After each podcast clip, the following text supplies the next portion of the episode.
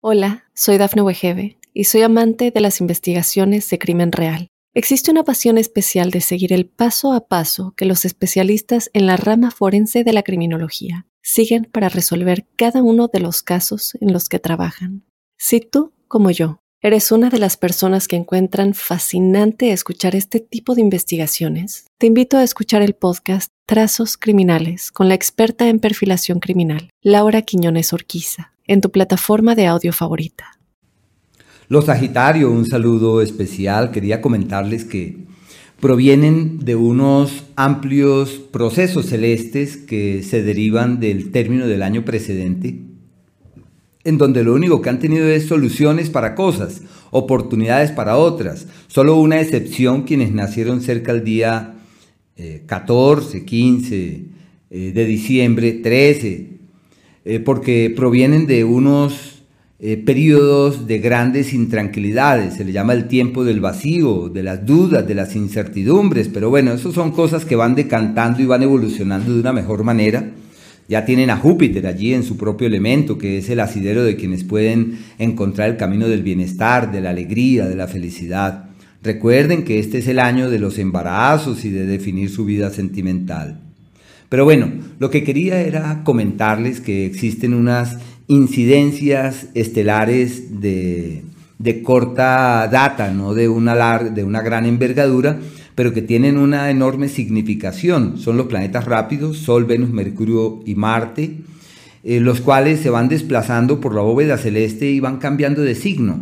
Y ese hecho marca hitos en la vida de cada uno de nosotros, en la realidad personal, y es de gran cuantía estar muy atentos a estos cambios energéticos, a estos giros de las energías para aprovechar las muy buenas influencias y tomar algunas medidas cuando llegan eh, entornos energéticos que en su seno llevan complejidades. Así que eh, cada uno de estos astros se va a analizar con detenimiento. Solamente hay una salvedad y es que posiblemente surjan contradicciones. Ejemplo, el, el mes más próspero del año para la platica, pero tiene unas pérdidas y unos gastos. Por eso, tiene eh, la prioridad es el dinero.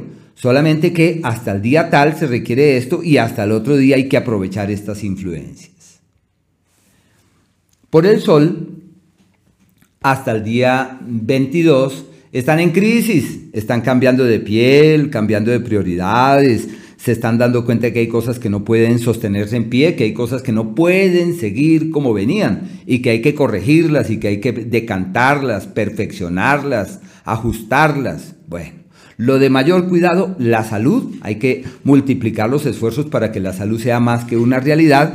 Si de pronto dicen, bueno, yo que nací con el cielo de quienes filosofan sobre la vida, llegó la hora de practicar yoga, de meditar, de reforzar sus eh, técnicas espirituales, sus disciplinas interiores, porque lo que medio hagan en ese sentido puede ser fuente de grandes logros interiores. Y no olvidar que es el periodo de cambio de piel, como las culebras que dejan la piel vieja y tienen una nueva piel con colores y pigmentos exquisitos, así están los Sagitarios hasta ese día.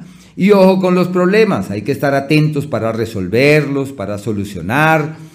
Y desde el día 22 cambia la situación porque se abren puertas de lo que les gusta, los viajes, es el periodo de soltar amarras, de caminar con ligereza hacia nuevos destinos, de argumentarse de otra forma, de reinterpretar la vida y en donde sus niveles de energía empiezan a ascender luego de esas crisis del mes precedente.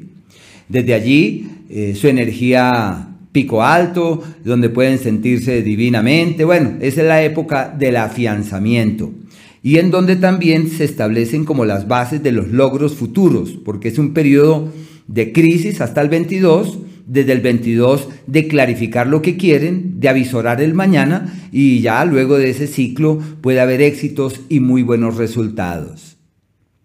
El planeta Mercurio hasta el día 4 termina, hasta ahí llega un ciclo que se ha extendido durante casi un mes, que ha sido una temporada clave para resolver temas legales, de papeles, de firmar cosas, de poner en movimiento esas alianzas y esos acuerdos con terceros que han sido significativos. Pero desde el día 4, ese astro cambia de sector y entra en el eje de las crisis. y se requiere de cuidado, de mesura en lo profesional. Es una época enrarecida en donde sienten que todo va como en contravía, que las cosas no caminan fácilmente y donde es necesario estar atentos para encontrar soluciones. Es el periodo de los problemas gratuitos y de las dificultades que llegan de la manera como uno menos se había imaginado y por eso es el tiempo del contratiempo y de la eventualidad crasa y contundente. La prudencia debe ser la fuente de sus acciones. Ojo con las vías respiratorias, Ojo con la palabra, todo lo que dicen puede ser fuente de malestares y de contratiempos. Eh, puede que sí haya frutos en las alianzas que tienen con terceros y ser clave para que las, los acuerdos, eh, las sociedades y los vínculos con terceros puedan dar frutos. Pero deben estar allí muy, muy pendientes, familiares delicaditos en el tema de la salud y deben estar pendientes para ayudarles y ser un referente para ellos. A partir del día 19 se aligeran las cargas, surgen posibilidades para sacar visas, para papeles, para legalizar esos lazos con el exterior. Inclusive puede que surja alguien de otro país con el que sea posible encontrar ese camino de coincidencia apacible, hablando de una relación romántica. Pero lo más favorable es el tema espiritual y lo que atañe a los viajes y a la posibilidad de rebasar linderos, de rebasar fronteras, de soñar en un mejor mañana, de caminar con fuerza hacia un mejor destino. El planeta eh, Venus, hasta el día 17, está en un entorno perfecto para clarificar las cosas en el área de la pareja, para solucionar asuntos pendientes en ese sentido. Puede también ser sinónimo de interferencias, como si hubiese una tercera persona en su vida de pareja, en su vida sentimental, y todo esto es foco de intranquilidad. Sus parejas tienen una magia, un encanto que se evidencia en los hechos y hay que aprovechar ese ciclo para decir, bueno, ¿y nosotros? ¿Y nosotros a dónde vamos? ¿Qué debemos hacer? Es una época para concertar. No olviden que la fuerza en el tema de la pareja se orienta hacia la comunicación fiable y apacible. Hay que reforzar esos, esos lazos, esos vínculos y la palabra es la clave. Y la persona que llega, hablando del amor, es una amistad, es una relación amistosa, eso no tiene mucho futuro. Pues tiene futuro momentáneamente, pero no es algo que trascienda en el tiempo.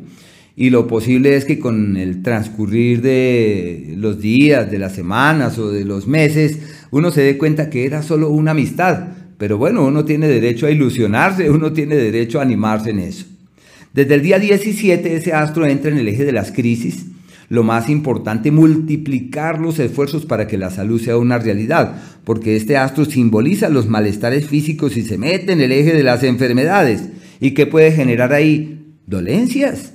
¿Y qué hay que hacer? Visitar al médico, asumir una actitud previsiva, eh, para que los malestares que se traen del pasado, las dolencias que vienen de antaño, no salgan a la luz y se vuelvan un problema. Y las dolencias que surjan hay que atenderlas de manera inmediata porque pueden convertirse en procesos crónicos que a la postre sean eh, situaciones más delicadas. Ojo con los excesos, especialmente el azúcar, el tema pancreático, renal, de mucho cuidado.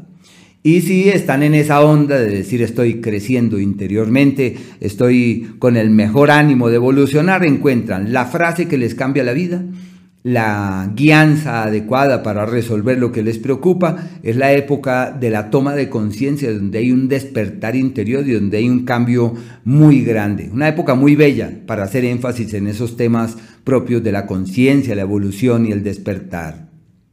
El planeta Marte, hasta el día 4, llega o proviene de un ciclo que ha durado casi mes y medio de solo problemas en el amor, crisis en el amor, desacuerdos, conflictos, altercados, diferencias, donde todo es un lío. Afortunadamente desde el 4 eso se acaba y desde allí ya hay un mejor entorno.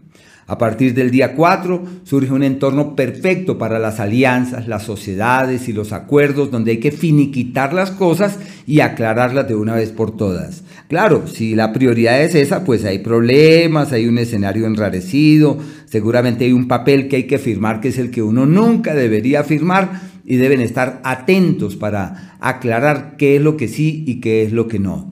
La pareja, puede ser que tenga malestares en su salud, contratiempos e intranquilidades. Todos los temas legales llevan en su seno una complejidad, aunque hay que adelantarlos y estar allí muy pendientes para resolver todo lo que está pendiente en ese sentido, con el único propósito, que nada de eso se, se torne eh, hostil y lleve a problemas que puedan ser graves. Existen unos días que son aquellos en donde todo se torna complejo y donde, donde toca estar allí muy atentos para evitar que esas circunstancias pasen a mayores. Ese es el día 8 y el día 9, que se le llama los días en donde todo se torna eh, pesado y donde las cosas no caminan muy fácilmente. Y hay otros días que son el día 25 desde la 1 de la tarde, el 26 y el 27. Los días del éxito en donde todo lo que hacen es maravilloso, eh, pródigo y expansivo. El día 3, el 4 y el 5 les va divinamente, inclusive el 30 y el 31, todo aquello que hagan. El 30 desde la 1 de la tarde y el 31 son los días pródigos y expansivos y aquellos en donde la energía armoniosa fluye de su lado, por eso se le llama el día de la armonía verdadera. Pero bueno, no termina siendo un día, sino terminan siendo varios días y esos son los siguientes. El primero, el día 2, el día 28, el 29, inclusive hasta el día 30, por ahí como hasta la 1 de la tarde, son días muy favorables. El 18, el 19, como hasta la 1 de la tarde, también terminan siendo días muy armoniosos y hay que tratar de aprovechar esas influencias. Hola, soy Dafne Wegebe y soy amante de las investigaciones de crimen real. Existe una pasión especial de seguir el paso a paso que los especialistas en la rama forense de la criminología siguen para resolver cada uno de los casos en los que trabajan.